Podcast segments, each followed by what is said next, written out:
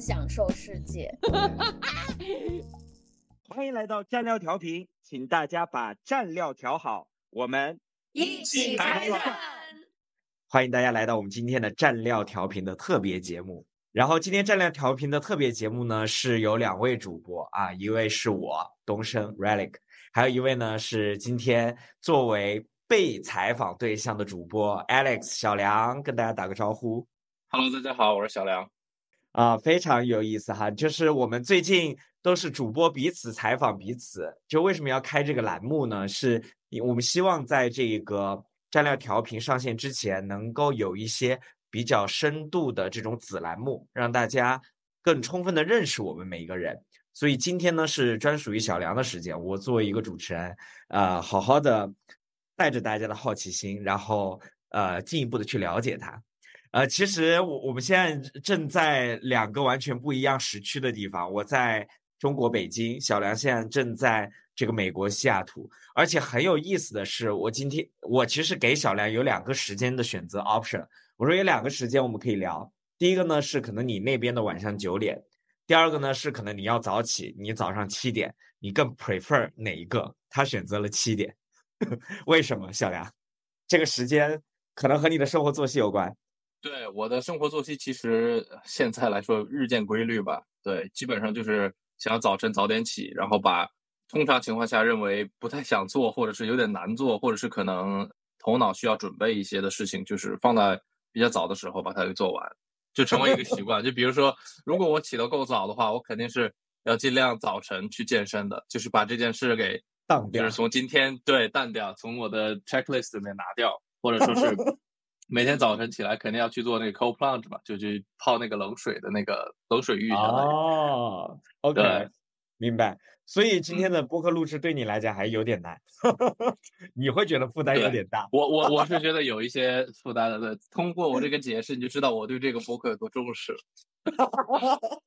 好的，没关系，我们今天轻松一点哈。那个最近呢，我们其实做了一个事儿，就是虽然我们这个播客节目还没有上线，但我们其实录制了很多期，然后大家也在做很多的筹备。小梁其实做了很多我们幕后播客的剪辑类的工作，我们会发现他他的那个手很快哈，就哐哐哐的就给他剪完了。然后呢，我最近也搭了一个小小的我们自己的那个网站。然后网站上呢是要收集一些大家的信息的，就是哎哪一些标签和哪一些关键词可以去描述你自己，或者让大家更快的认识你。呃，小梁也给了我一些关键词，你其实可以趁现在介绍一下你自己，包括和大家分享一下和你有关的关键词。嗯，好的。我在关键词这件事上是这样想，关键词它就像一把刀吧，它并不是说要伤害什么，而是说它给你一个切面。就好比你拿一个香蕉，对吧？然后这个人从来没见过香蕉，你给他切，就是按照横竖着这样切了一刀，横着切了一刀。其实这两个东西都是香蕉，但是你给的人看的那个切面不一样嘛。嗯，所以这个标签就相当于是一些切面，就是我的这些切面。对于这些切面呢，大家就看个热闹吧，就不是我的全部。如果以后我们的这个博客走的做的越来越多，肯定每一个主播都有更多的。方面和这个内容让大家看，对的呈现。今天可能是香蕉的横截面，可能未来就是竖着切、歪着切。对，就 很有切出不同面。然后，对我在这个网站上写的标签其实还有点多，最基本的一的信息嘛，INTJ 我的人格，金牛座血型，我觉得这个东西都是对这个方面感兴趣的人，可能大家一看有一个基本的了解，哦，这个人可能性格是什么样的。对，嗯。对，INTJ 嘛，我是不好说是天生还是后天了。目前来说，在这个人生阶段是一个很内向的人，但是这个内向也并不代表说我完全不喜欢和人交流，而是我很选择和什么人交流，因为可能先先天的因素也好，后天成长因素也好吧，就是我在和别人交流的时候，可能会消耗挺多的自身的能量，所以很多时候就选择去和有意思的人或者是很必要的人去交流。这就囊括了生活中放在该用的地方啊，对，这就囊括了在生活中会有好玩的人，比如说你们一起交流啊，做播客，然后然后工作上和必要的人交流，对吧？同事也好，老板也好，当然了，工作当中也有很多有趣的人，我不能把这个话说死，不然的话，如果以后同事听到有点尴尬。对，你还是一个很全面的人啊，那个把所有的东西那个想得很完善，给自己留足了后路。没错没错。呃，对，下面的这些标签嘛，码农是我的职业，柔道呢就是最近两年到三年上手的这样一个爱好，然后跑步其实一直都在跑步，以前跑的多一些，现在就因为柔道的出现跑的少一些。嗯，然后我是一个吃货嘛，非常喜欢吃东西，我感觉任何和人感官有关的东西，我都喜欢去尝试，嗯，比较有意思的表现方式吧。对，趁你还有这个感官的时候，多去多去体验是好的。对。艺术其实，也许从小的时候可能喜欢美的东西，但不知道自己是一个很喜欢艺术的人。但其实也是到很到后来，就大学到大四的时候，快毕业的时候，我们学校就是美国的那种文理学院嘛，就是很小，就只注重本科，然后，呃，很注重通识教育的这样的一个理念。于是，在大学大四的时候，就有机会上一些有的没的课。那个时候就其实什么时候都可以上有的没的课，只是大学大四的时候，就是专业课确实就学的差不多了，就疯狂上一些有的没的。什么艺术史啊、数学史啊、哲学，就这些所有这些课，就那个时候开始学艺术史，发现艺术本身是非常有有意思的一件事情。OK，直到现在，每一年都在通过个人的成长啊，出去旅游也好，啊，思考，然后再去看不同的画，看有名的画、没名的画，各种东西，然后确实能够让人思考和感受很多东西。所以艺术其实在我心里面是非常重的，我把它放到。标签的最后一个不是因为它在我心中不够重，而是因为我没有足够的时间放在这件事上。OK，啊，呃，但是我觉得它非常重要。对对，OK，OK，特别有意思哈。呃，你你刚才在那个介绍自己的时候，我脑海中就浮现了几个画面。那几个画面呢，就正好是我今年去西雅图，然后正好去拜访你们，去你们家的时候，呃，我现在回想起来两个画面，我觉得在你们家有两个空间，其实和你非常相关。第一个空间也是我第一次踏进你们家的空间，就是那个车库。你开着车，那个缓缓车库打开的时候，那个车库里面有你运动的装备，然后有那个力量器械的那个训练训练区，很 hardcore。那可能是你每天早上要起来的地方。而且我我记得，因为我我我我借宿你们的那个房间就在车库上。我有一天早上好像是五点还是六点的时候，就听到了车库的门打开，我就在想，小梁有可能出去跑步了，从车库走出去，所以车库这第一个，我觉得和你那个音呃那个能够连接的一一个点。第二个呢，就是让我既觉得惊讶又特别感动的，就是你们车库里面还放着一幅画，然后那幅画还没有画完，然后就问这幅画是谁的，然后那个时候小小就跟我说这是小梁的，我那个时候很诧异，我说。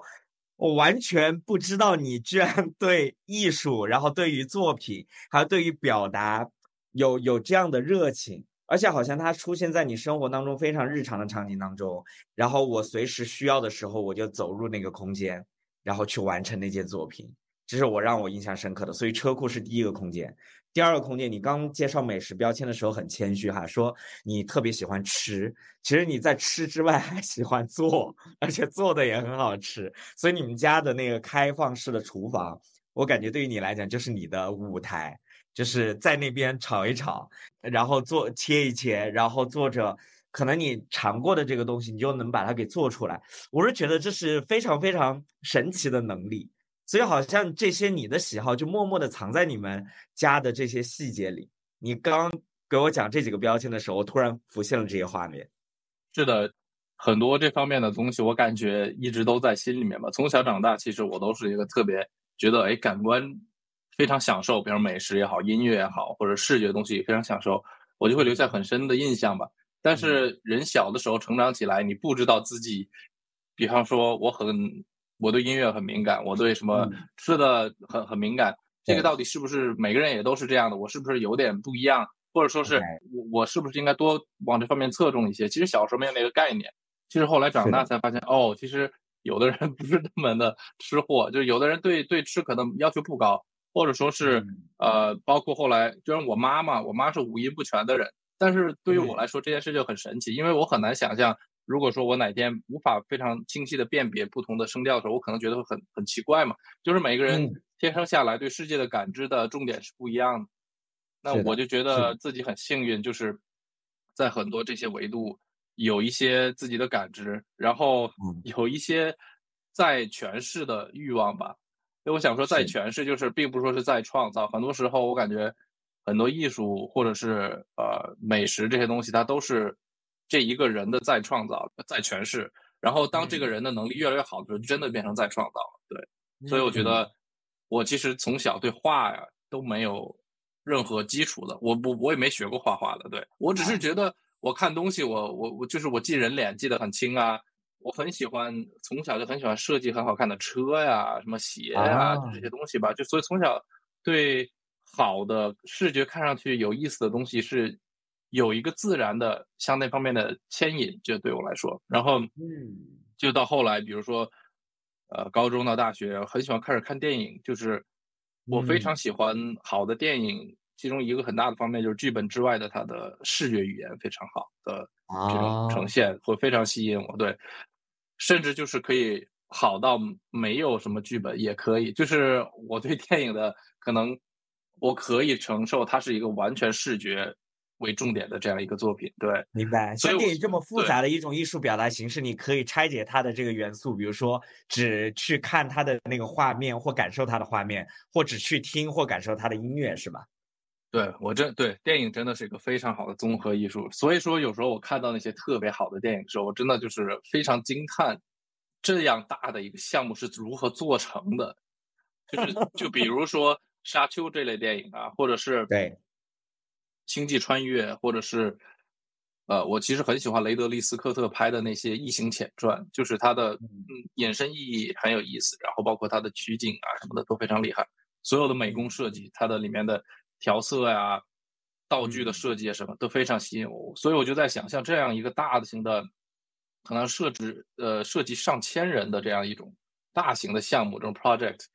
竟然能够如此好的去执行，并且执行完之后，你会给人感觉还是如此有强烈的艺术风格在里面，真的非常厉害。对，你说这个细节的时候，我又想起了一件事儿。就是我在西雅图的时候，你跟我讲那个做菜，就是做菜好像似乎看起来挺那个不可描述的，但好像在你的脑海里能把它拆解成各种步骤。呃，刀用什么刀，然后我用什么样的烹饪工具，我用什么样的调调料，我用什么样的食材，然后我用什么样的火候，然后把这些元素组合在一起，好像。这道菜变得就简单一些，更清晰一些。你能把它给组合起来，甚至通过这些元素的一些排列组合，或者你自己的这个微调，能做出可能适合你自己或家人口感的东西。好像电影也是这样。对，只是电影肯定是那就是完全是不知道多少个阶呃，就是阶梯，甚至是数量级以上的。对，对于炒菜来 说，我我刚才一直在说感知这件事，我觉得感知很重要。就是我每次吃 吃东西的时候，我真的是。会有那么几秒，我会在使劲的去去想，哎，这个这个东西为什么这么好吃？然后它到底是从味型上哪里突出了，从口感上哪里突出了？然后还是有什么特殊的调料，或者是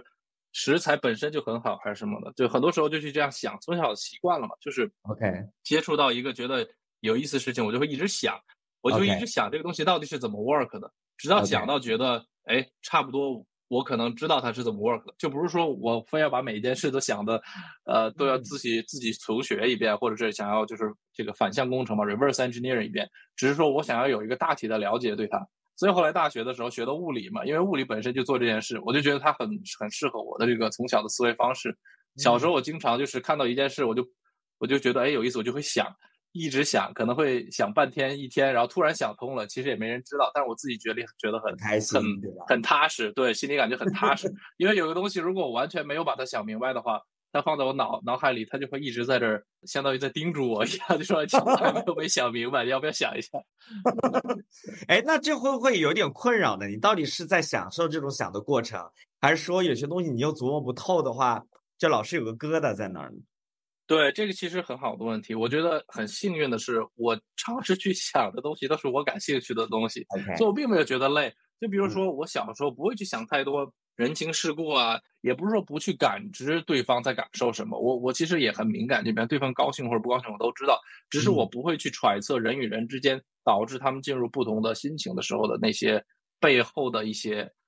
原因也好啊，发生的事也好，一些人情世故之间的一些变化，就是我对那个完全没兴趣。如果说我从小对那也有兴趣，然后我要去把它想明白，那我可能很不开心。但我最感兴趣的事情都是什么？哎，这个车为什么从这儿到那儿，然后它要这样走，或者是这个东西为什么很简单的一个东西，为什么它可以 work，就是它可以它可以工作，或者是一道菜为什么原料这个肉进去之前长成这样子，出来之后长成这个样子，然后就好吃了。就很多时候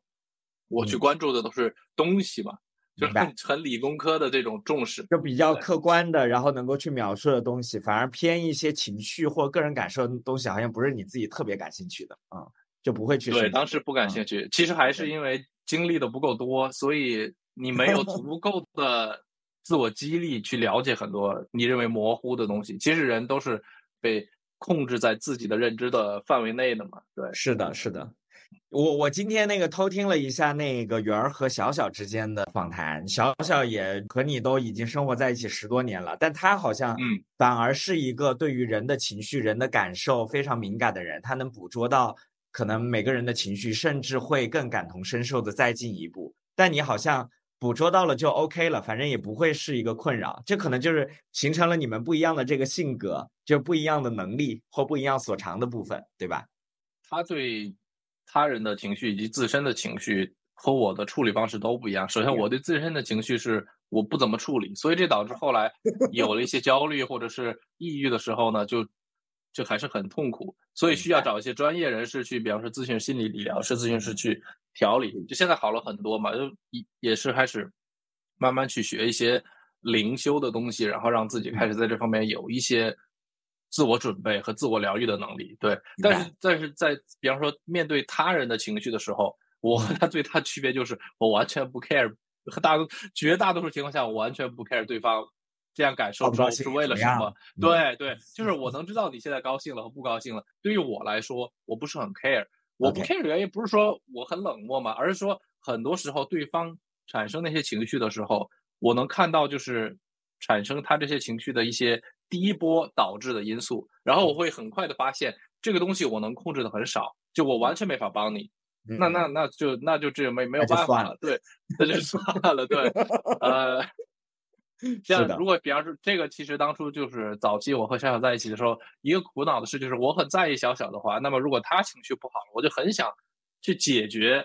导致他情绪不好的一些事情。但是很多时候导致他情绪不好这些事情又不是完全任何人能够解决的。就比如说你在工作上遇到一些不高兴的事，或者是嗯一些事情你在意的，然后发生了，你没没办法改变，比方就是运气不好，那这就很很尴尬，对吧？就像我这种比较解决问题为出发点的人，就思考方式的话，就就有点相当于两只手被被绑在一起，你并没有对被束缚住，你并没有真的办法。也就是说，在这种时候。我就开始慢慢体会，哎，这个世界上不是所有的事情都是能想出办法的，很多时候需要自己去体会灵修，自己去相当于把自己渡过，就是百度的渡，渡过这一条河也好，一一一个一个困难也好，于是就开始往这方面开始想，因为自己每一个人的能够影响外在世所谓的外在世界的这个能力太有限了，尤其是到的，尤其是你成年之后，你会更多的发现嘛，于是就开始尝试影响自己。嗯，明白。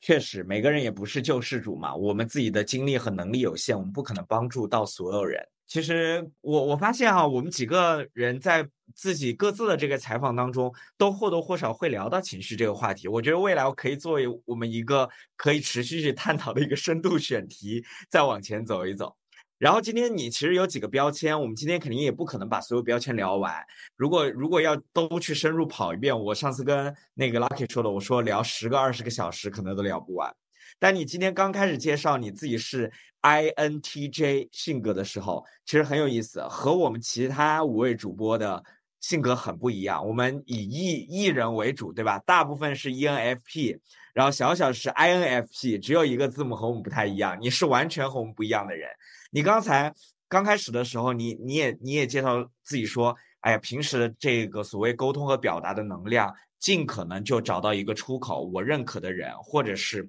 感兴趣的人去聊一聊。但是呢，我其实有一个问题，像蘸料调频，这其实是一个我们完全未知我们的听众是谁的一个场域，然后它也是一个非常强输出和表达的一种途径和方式。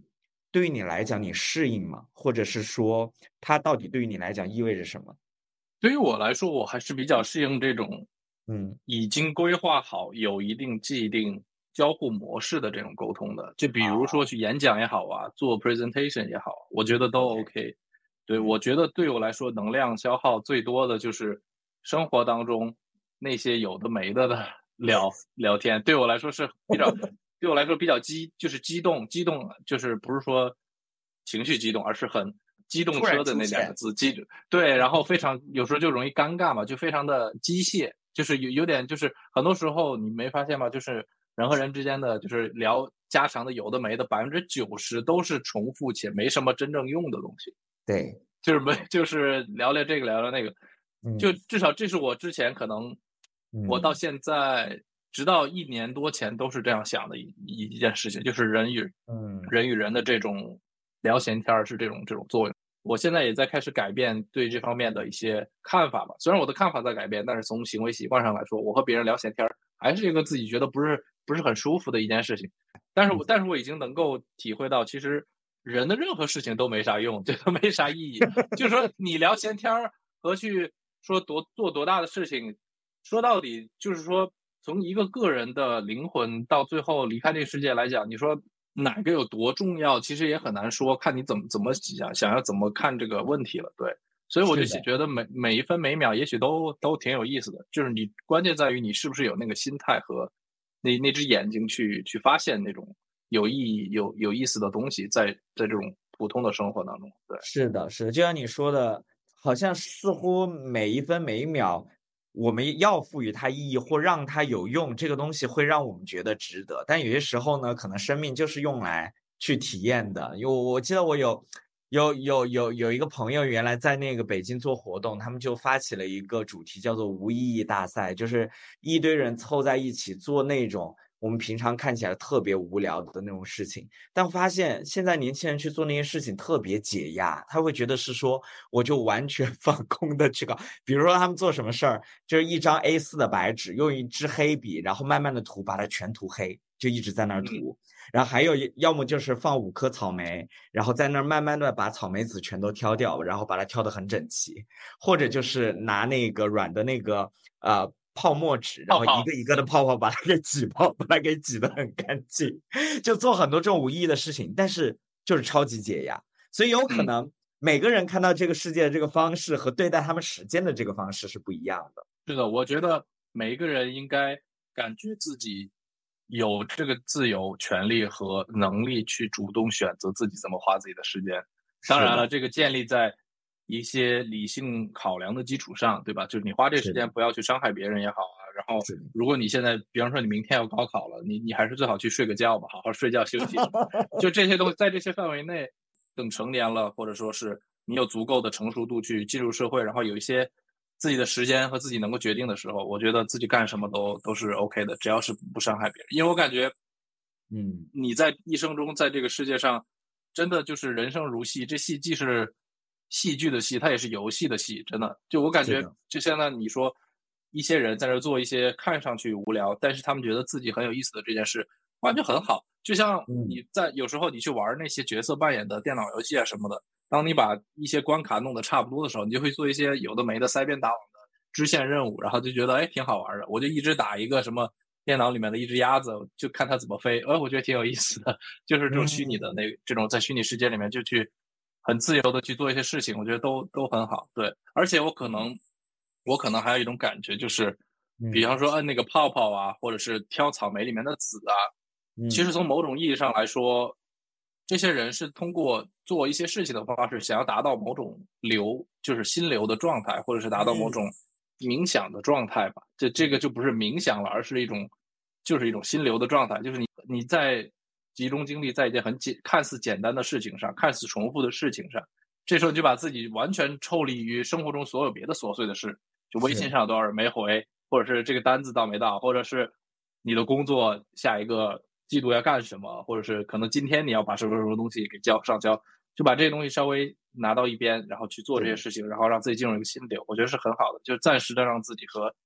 繁忙的世界有一个小小的脱钩吧。是的，是的，是的，放空可能是这些人选择一个方式。那比如说像那个 Summer，他要真做这些事情，他会觉得自己很特立独行，然后呢，立马拍照片发个朋友圈，然后显得很特别，他也会很开心。所以每每一件事情，可能每个人对待他的这个方式和视角角度会不太一样。然后今天你我和你聊的时候，还有一个点，我我我是稍微有一点点诧异哈，但是我也觉得很有意思，因为我觉得运动可能对于你来讲，好像是一个你自己非常享受、很开心的这个事情。就比如说每天我要用早上这个时间来去做，那你今天说我你会把很 很多 hardcore 的东西放到前面，就运动到底对于你来讲是个 hard hardcore 的东西，还是你比较 enjoy 的东西？它对你来讲意味着什么？包括你好像最近也爱上了柔道，你也可以呃简单和大家去介绍一下这门运动。其实对于我来说，运动的开始是一个非常功利的目的，就是为了啊不胖。对，就是大学大学可能大二的时候开始这样，嗯因为在之前大二之前从国内上学的时候，我感觉我不是一个特别爱运动的人，嗯然后也不是一个特别有运动天赋的人，对吧？就是嗯每个人的你身体会经历各种各样的，有时候高，有时候矮，有时候胖，有时候瘦，你你身体的机能会经历各种各式各样不同的状态和阶段嘛。对就在任何那些阶段，我都没觉得自己就是一定要去跑跳或者是去干嘛，因为也不是不是强项嘛。但是后来到了大学之后，开始觉得这些东西也不是特别重要，我就是想要有一个比较好的身体，然后就去健身啊，去锻炼、举铁什么的。所以早期大学的时候，就是为了想要不胖，然后个人形象好一点，保持好的一个身体机能嘛，就去举铁。啊，那时候举铁，如果说你从一个比较功利的角度来来，就是纯粹为了举铁，就练身体来说，得到一些所谓纸面上看起来 OK 的结果是不难的。就那个时候，比方说我推多少啊，或然后关注自己的饮食，然后以后 腹肌之类的，没有说我做做的多好，只是说这个东西你发现 OK，这是一个你付出苦功就可以有一定回报的一件事，我觉得挺好的。是对，但是到了后来之后，运动越来越来越来越变成一个就是摁泡泡解压和数草莓有多少种子那种感觉，就是变成头脑的一个休息吧，相当于对。所以越到后面，我做的这些运动就是更加的复合性一些。比方说，我举铁不再是按照身体部位去举，就是说不是说今天要练腹肌，明天练胳膊什么的，而是说更加的看我如果做卧推、深蹲和硬拉，我这三个都能够达到多少重量，就是全都是看我的这个身体能做什么，就是嗯。重点在于我能产出什么，我能推多少，推动多少东西，我能拉起来多少东西，嗯。以及到后来开始去去练跑步，那时候都已经二零一七年了，也就是我已经开始工作了，呃，嗯。就研究生之后，嗯。然后那时候练跑步的一个最大的一个想法就是，我从小到大都很讨厌跑步。其实我到现在也不是说想起跑步就觉得哦，这是我一个擅长的事，因为我不擅长跑步，我怎么都不擅长。就我的胳膊、腿就这样长的，小腿就是比较粗，然后呢，躯干也比较厚，我我就没办法跑步像那种羚羊一样，可以很优雅的迈开腿，然后跑得很好。我只是纯粹就是把跑步当做一个上天不公平的一个绊脚石。就他总在让我觉得，哎，我这人很不擅长跑步，哎，很烦。想起来就是觉得有一些遗憾，有些怨恨。嗯于是，一七年我就在想，我说，就跑一个马拉松到底有多难？我就试一下，我就从现在开始认真练习跑步，直到跑一个马拉松，然后就不跑了。我就真的给自己设定这样一个简单的这样一个一个 plan。哦之后一七年就开始跑步，就是从从很简单的什么呃五公里开始跑，五公里跑完跑十公里，十公里跑完跑半马，半马跑完嗯跑全马，就差不多嗯可能到一八年的时候，就是这几个就全都跑过了一两次，嗯。然后到一九年的时候也去跑了两个全马，嗯。之后慢慢就觉得跑步这件事，尤其是这种长的长距离的跑步，它就是锻炼的人的耐力吧。其实名字真的不是很重要，因为你跑到后面你会发现，尤其在美国这边民间赛事有很多，你会发现参加这些长跑的人，各式各样的人都有，高的、矮的、胖的、瘦的、老的、少的，呃，甚至还有那种腿部有残疾，他还是可以跑一个马拉松下来的。你会发现，这些人跑步，你说他是为了争名次吗？那绝对不是。所以他其实就是想要给自己心里一个交代吧。从某种意义上来说，就是你看，我嗯现在还是可以做这件事，并且我现在做这件事呢，是八成上是大脑超过我的身体，是在给他硬指令去做这件事。然后就嗯是这样，然后跑步对于你自己来讲，给你自己的交代是什么呢？最难的事情我可以去做，就是我虽然不擅长跑步，但是如果是非要让我跑个马拉松，我是可以跑的。人的身体其实虽然他很喜欢和你抱怨，就是啊我这儿又痛了，那儿又痒了，我很难受，我懒得干这个，懒得干那，但是他其实是一个没有真正主动，就是从某种意义上角度说，他的主动权不多的，除非你可能快要快要挂了，快要死了，或者什么，在一些边非常严重的状态，你可能身体应激会做出一些反应，但是你是可以和你的身体协商的。你跑到十公里的时候，你觉得哇好累，你就你就硬跟他协商，说我就是还要再跑，那他最后还是在跑。就除非你腿真的断了或者什么的，你其实和身体是有很很高的这个协商的这个区间的，就你可以一直跟他对，就在这就是在跑步的时候，其实我开始慢慢的体会到了一种心灵和肉体分离的那个状态，体会这种状态之后，就开始慢慢能够去站在旁观者的角度观测自己的情绪变化，嗯，包括到后来的时候，我二零。我二零一九年和二零二二年吧，这两年去跑了一个非常难的那种，就是在美国呃太浩湖周围的一个长长距离的接力，就是差不多六个人一共跑了可能一百八十九英里，就是可能两百五六十公里，差不多这样一个距离吧。然后六个人去接力跑，那不是说每个人的一下跑三四十公里，而是说整个全程三十六段，然后每六每个人差不多分到六段，那这六段可能出现在不同的位置。在整个这个跑步的过程中，然后大家就这样去接力跑。我跑了十公里之后，下一棒你跑，你跑八公里之后再下一棒，可能另一个人要跑只跑五公里，但下一棒之后另一个人要跑十二公里，就是这样的一段一段的这样，最后最后累积下来跑完整个这个这个全程。嗯，然后当时跑这个时候就是涉及到所有人要在车上，永远都是有一个人在开车，车上后面载了差不多。五个跑步的，然后有每一段时间都有一个人正在跑，就是你要去下一个接站点去交换人的时候，去这样去找他，啊，就就干这件事，然后跑了差不多二十六个小时，这二十六个小时就是所有的人都几乎没睡觉，然后该怎么跑怎么跑，因为你这个接力，别人这棒传到你手里，你不能不跑嘛。除非你就是受伤了之类的，所以那那段经历非常神奇，从头到尾的整个过程啊，然后中间有很多起伏，你身体有时候觉得好，有时候觉得坏，然后晚上就不睡觉，什么凌晨两三点去跑一个十公里，然后之前已经跑了二十公里了，就这种感觉非常有意思，嗯，很。痛苦，有的时候你真的觉得哇，我好累好困，我身体真的很很不想跑，但是你还是跑了，还是当你最后还是坚持下来了，而且现在都看起来还挺有成就感的，对吗？对成就感，还有就是你真的开始了解自己，就是在这个过程当中，就是很多时候你需要把自己推入一个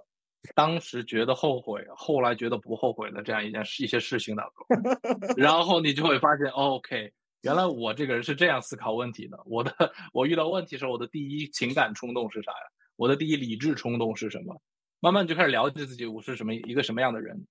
所以到后来，后来跑步之后，跑步多了，然后觉得。跑步我差不多对自己有一个感觉之后，我就开始去找干一些别的，就是开始去学柔道。嗯，学柔道其实也不是一个多功利的一件事情，因为嗯，能够学的就是对抗性的搏击性的运动有很多嘛。我就想找一个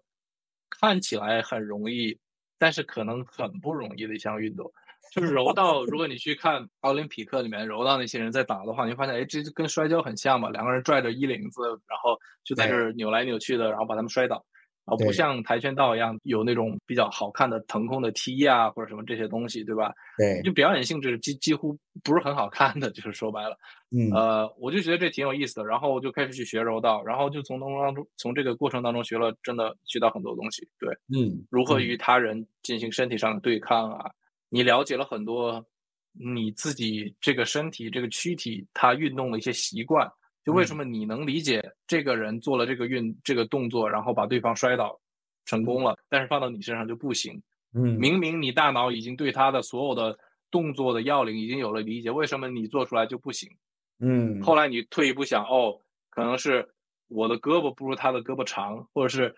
呃我的腰腹力量不如对方的好。就很多细节开始发现，或者是我腰部这样往左转的时候，不如往右转的时候转的角度多，嗯，你就会发现很多东西。每次我们上课最后十分钟左右，十五分钟是实战，就是一对一，就是你选随便选一个人就和他实战嘛，嗯，你就会发现哇，在那个条件下，你的大脑在经历什么？就你想的越多越不行，想的 完全不想也不行，于是你就要 进，你就你就要找到一个你大脑舒适的状态，又要找到一个。完全激自己突然爆发出一些爆发力的时候，就是是一个非常好的自我探寻的过程。对我非常喜欢柔道。OK，哎，我听你聊这几项运动，我有一种隐隐的感觉哈，因为呃，之前和你相处下来呢，我会觉得你是一个挺有自己原则、挺有自己边界感、知道自己喜欢什么、不喜欢什么的人。然后呢，尽量自己不喜欢那个东呃东西呢，我就尽量不花费我的时间和精力去做。但反而在运动这件事情上，你反而是去跳出自己的一些舒适区。去寻找一些哎，可能自己真的不擅长，嗯的东西，然后来去做。而且可能我们不说是在这个领域要做到顶尖，但至少你去完成了很多对于普通人来讲这个没有拿得到的成绩，这是我觉得惊喜的第一个点。第二个点就是你在给我描述这几个过程的时候，我突然有一种就是共性的提炼，好像做这些事情都是你在不断的尝试去。认识你自己的一个过程，可能原来你只了解了你的一部分，但通过你跳出自己的舒适区，又看到了你自己的身体，看到自己身体和意识之间的关系，然后看到了你自己就是所谓的无论是对抗也好，极限也好，然后自身条件也好，就等等很多很多你原来感官或者是你不断去思考没有办法到达的这个领域。我不知道运动是不是对于你来讲是这种感觉？是，其实。运动相当于是修行的一个分支吧，对于我来说，一方面就是通过我的 硬件的对我硬自己本身硬件的了解，来推算自己软件的一些 一些一些一些规格或者是它的一些特性吧。其实很多时候是这样，对，也在这种运动过程当中，你会越来越感知自己硬件和软件的的界限在哪。包括后来去做冥想的时候，你会发现其实硬件和软件的界限很虚。嗯，也也也许人没有软件，其实，但是 很难说这个东西。对，很多时候你会发现，我的软就是我的灵魂，到所谓的灵魂到底是什么，对吧？就我觉得这个东西，对，就会越来越虚，因为你会发现在运动当中，你的这个软件经常被影响，你能做的最多的就是尝试，只是感受你在感受什么，但是不要陷入这个感受去应激。对我觉得人最多。就是我到现在来说，我最多能做的就是这件事。就如果说我觉得累了，我觉得沮丧，然后我在沮丧当中感受到了一种向下的情绪。嗯，那如果我在跑比赛或者我在柔道当中需要坚持的时候，我就只能跳出来说：“OK，我是在经历这件事，但是我觉得这件事还是可以的，就继续经历下去。就最多能做这件事，去看见他，去与他相处，并且继续往前跑。对。只要这件事是最后有一个终点的，我觉得我和他相处都可以。只要这个终点是有限的，我我都可以和他相处吧。直到相处不了，也就是真的硬件上的损害，就是比方说我真的腿跑跑跑真的骨折了或者什么的，那你跑不了，那那就没办法了。对，但只要是说这个东西都还在正常的运转，你身体感受到的各种情绪和信号，它很多时候你能辨别出来，它其实只是在。闪黄灯，只是他真的不想这样去做了而已。那那种情况下是通常情况下是可以去去处理的。对，OK，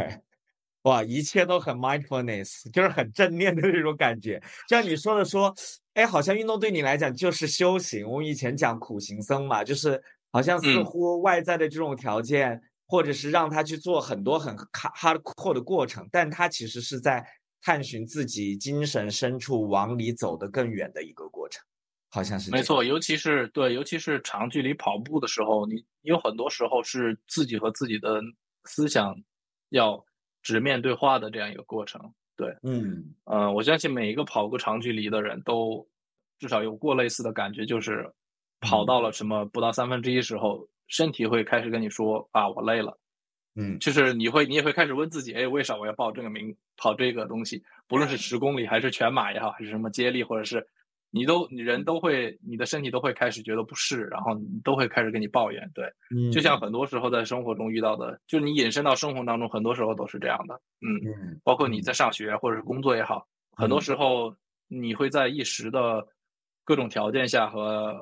和反应下，感觉，哎，这件事我我不想去做了，对吧？或者是什么？但很多时候你跳出来看，这个当时那个情况真的有那么的。艰巨吗？有那么的让你非要就退出吗？其实也不是，所以运运动就是让你去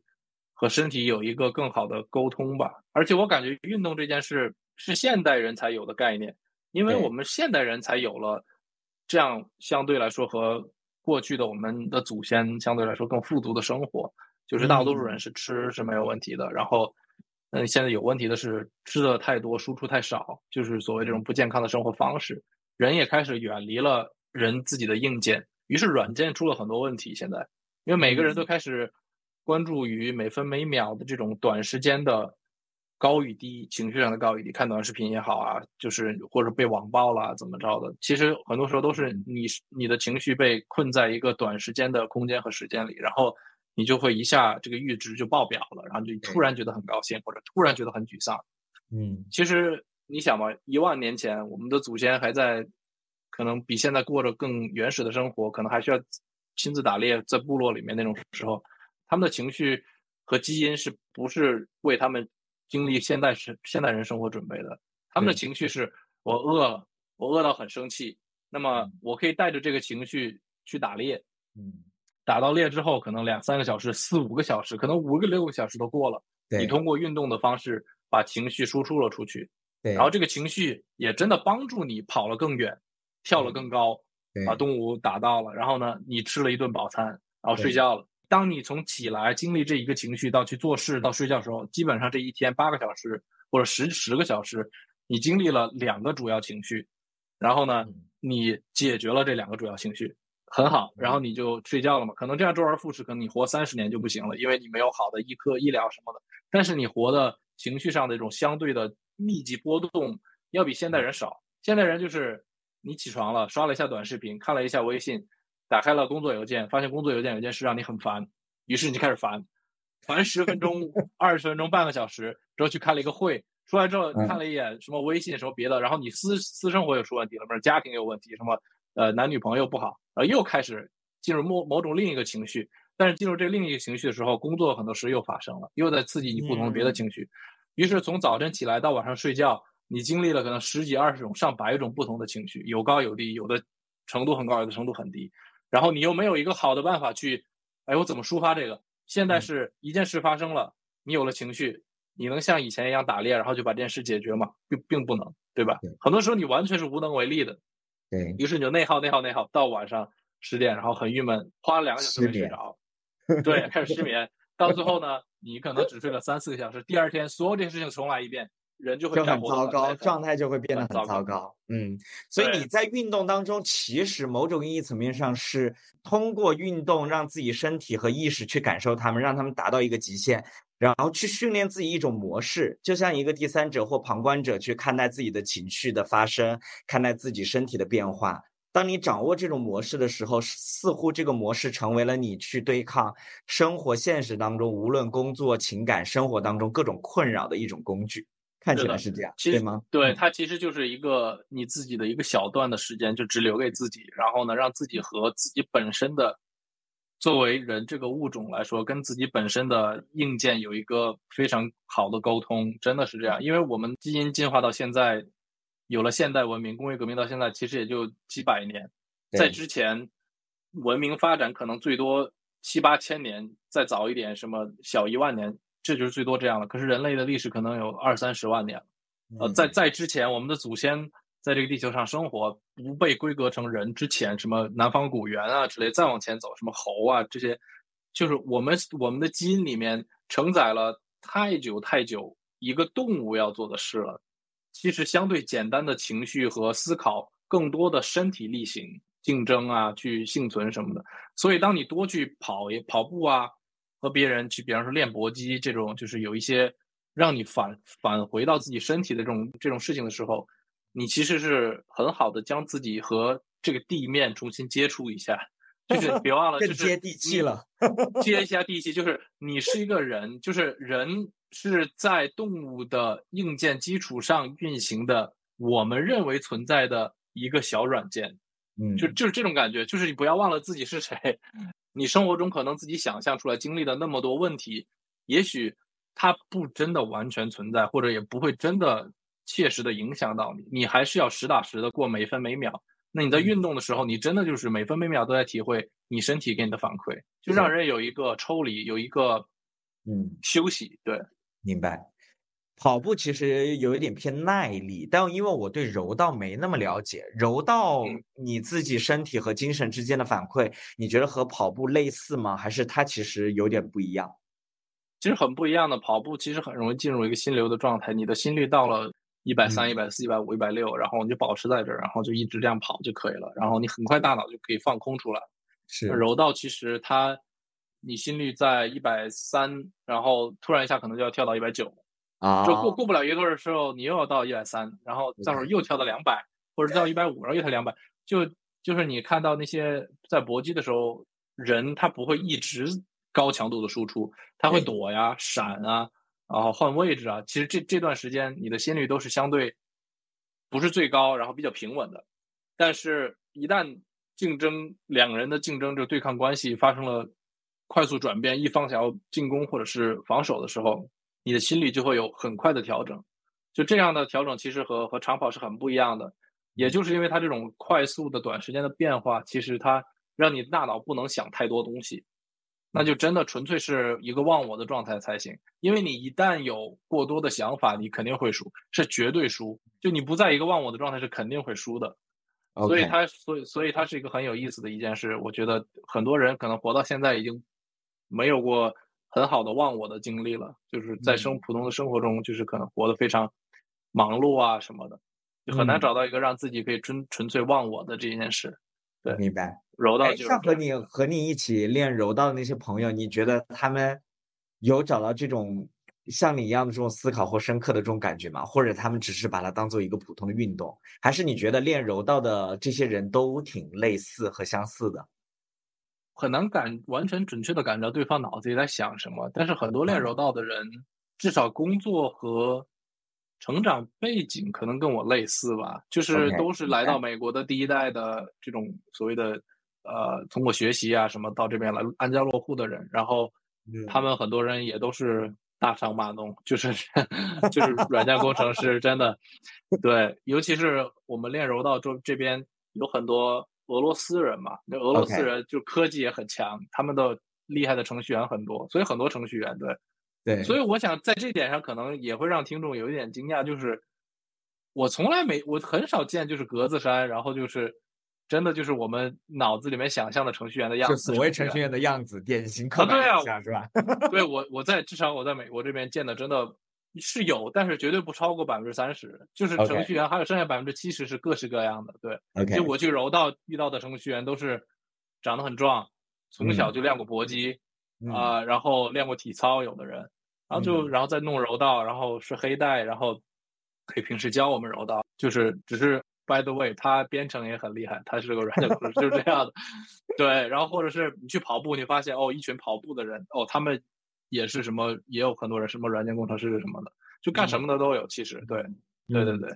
所以对一个人的评价不要有偏见。就像今天和你聊那么多，就是谈你的职业，其实谈的很少。你你其实也是个程序员，你自己称呼自己是码农。就是我我在想说，如果先去聊这个标签，就是可能听众朋友们的刻板印象马上就来了。但其实今天聊到了跑步，聊到了柔道、美食、艺术，就每一个个体其实都是如此的独特和丰富。我们其实不应该以偏概全去看待他们，对吧？对这些标签，我觉得有它有用的地方嘛。就是人的大脑和时间是有限的，你不能所有的事情都一无巨细的将它全面吃下来，对吧？你看到每一个人都觉得哇，这人没标签。他是完全百分之百一个独立的个体，那你研究这一个人可以研究你一辈子都研究不清楚。但是如果说这个人有一些标签，那可能交流沟通就是有一些有效的轨道去进行嘛。那问题就是不要过分标签化就可以了。对，就人永远都没有这么简单的。嗯嗯，对，嗯嗯，特别好。我们其实今天的那个访谈的时间差不多哈，我们今天通过大概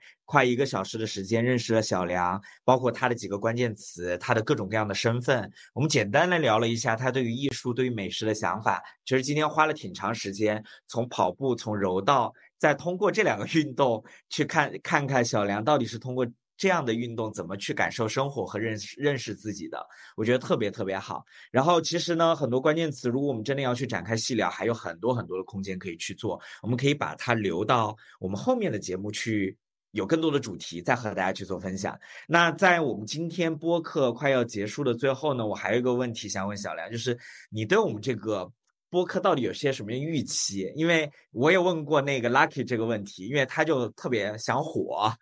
就是说 这个播客好像也是说他去探索自己的第二职业身份或所谓副业斜杠的一条通路啊。可能小小又对于这个播客呢，他也没有太大的期待，也也没有太多想法，说我一定要有很多很多的听众来来来来听。那我们这个战聊调频到底？对你来讲意味着什么？或者你你有一些什么样的期待对他？我其实觉得，这个对于我来说就是另一个我其实之前做的不多的，来让自己做自己不擅长的事的一个一件事。对，之前我去找那些不擅长的事，对，都是一些都是一些嗯户外也好啊，然后自己能够解决的事。但是这个我觉得，战略调频是我和大家一起做，然后大家一起协作啊什么的，然后更多的与人与人之间的交流和沟通这种。我觉得对我来说是一件自私的讲，是一个个人提高的一个过程吧。对，嗯。然后具体这个战略调频它能够走多远，然后最后变成什么样子，我觉得非常乐观的抱有一个保守的态度。就是非常像你这句话。对，我觉得大家能力都很好，我觉得能把这个东西本身做得很好。对，但是具具体多少人去响应啊，或者是说有什么最后会怎么发展啊什么的，我觉得。不是我能可控的嘛，随缘，对，不得而对，不得而知。哼，有可能那个三个月该聊的聊完了，然后我们又又去做新的事情了。有可能这个东西成为大家可能日常的这个习惯。我们就像那个日常每两周、每一周，大家在线上聊聊天儿，对吧？录一个，顺便和大家分享，就看它成为什么样，就让它成为什么样。对，我觉得就是这样的。对，OK，好的，好的。好，那我们今天节目就先到这里，也特别感谢小梁的时间，他今天。要开启他的这个感恩节假期的一天了啊！然后呢，北京时间这儿也已经到深夜了。我经常跟我我还跟小梁说，我说今天是北京时间的深夜电台。然后今天的这个故事呢，我也觉得是就非常的有内容。然后我们其实聊聊的东西不仅仅是那标签本身，是背后可能我们对于生活、对于认识自己，然后对于去探索这个世界的一些思考。我也希望说，呃，如果你。一直听我们这个播客到现在，也希望今天小梁的故事能够给你一些启发，好吗？那我们今天就这样，大家再见，拜拜，拜拜。先发疯的人先享受世界。